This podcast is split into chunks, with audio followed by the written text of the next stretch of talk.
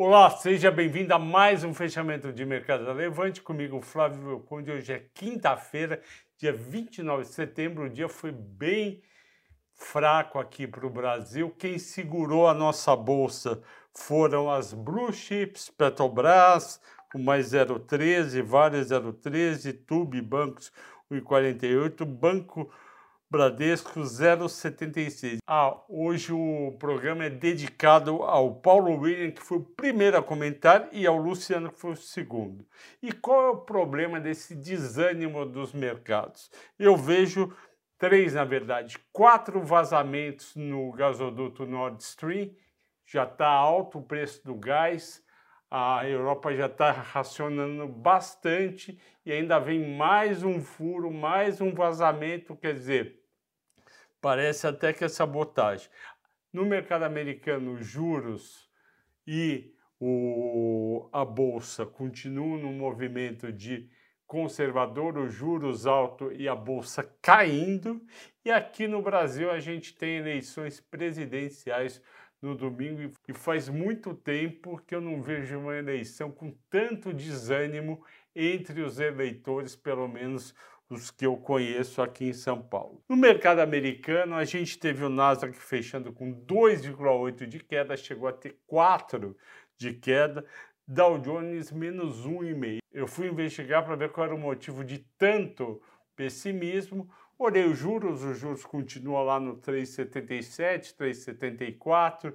O dólar americano caiu 0,40, foi frente euro e, em, e libra, quer dizer, não, eu falei, o que, que vai ser? Aí procurei mais e vi que o Bank of America soltou um relatório dizendo que a Apple deveria fazer revisões materiais, ou seja, revisão forte de resultados para esse fim de ano.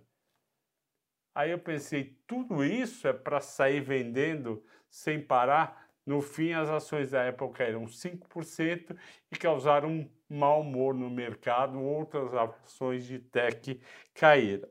Bom, aqui no Brasil, o dólar foi até que bem, subiu um pouquinho, foi para 5,39, eu entendo, é, a incerteza com a eleição, o Lula, que é o candidato que lidera as eleições e que tem mais chance de ganhar, ele falou ontem, ontem de novo que ele não concorda com o teto de gastos, dando a entender que vai gastar bem acima. Ele fez isso nos outros governos e deu certo. Só que quando gasta muito, o déficit fiscal aumenta, a dívida aumenta e, portanto, o risco daquele país aumenta, no caso o Brasil. E aí a moeda do país desvaloriza. Por isso que a gente pode ter dia de dólar caindo frente euro e em e aqui o dólar subindo frente ao real, porque a questão é nacional e não internacional. De toda forma, aqui Uh, a gente teve Tube liderando as altas, 1,49, Eneva 1,33, Itaúsa 1,26, Bradesco 1,06, ON e Bradesco 0,76. Eu vou falar, vocês pediram de Itaú em seguida.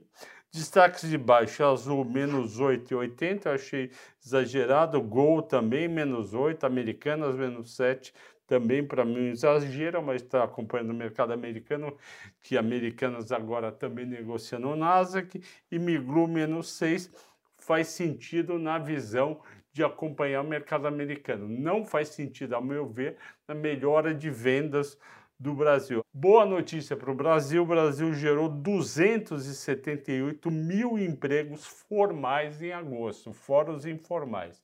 Olha, é muito difícil a gente imaginar que um país que vem gerando tanto emprego vai entrar numa recessão no ano que vem por causa dos Estados Unidos e Europa. Pode acontecer? Pode, mas eu não acredito que isso aconteça. Aliás, as projeções do PIB para o ano que vem no Focus estão em meio por cento de alta. Lembra, estava no, no começo do ano também meio por cento, eu duvidei. A gente vai fechar com 2,5, 3, e tem gente, aquele pessoal sempre mais negativo, falando que o Brasil está crescendo demais esse ano e não vai sobrar para o ano que vem. Eu queria saber como que é isso de deslocar.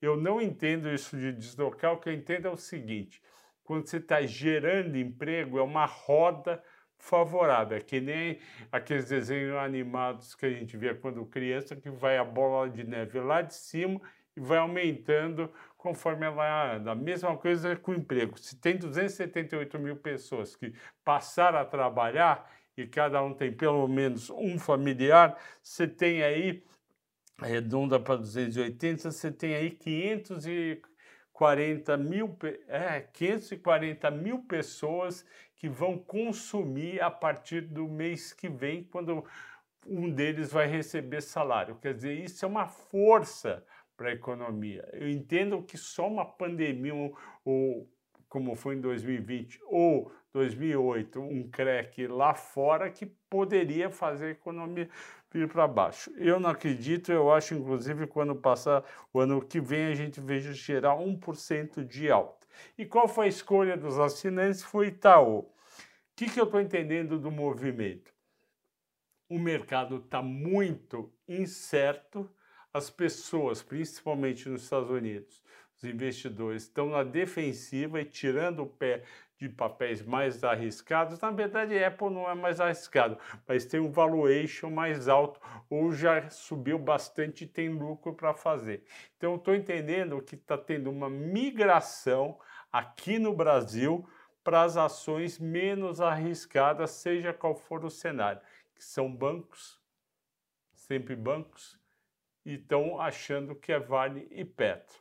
Eu acabei de gravar agora de manhã o mata-mata do próximo sábado. O mata-mata vai ser Bolsonaro versus Lula, potencial impacto da vitória deles nos setores e ações. Eu analiso 19 setores com 60 empresas diferentes e no final eu monto uma carteira Bolsonaro vence e uma carteira Lula vence.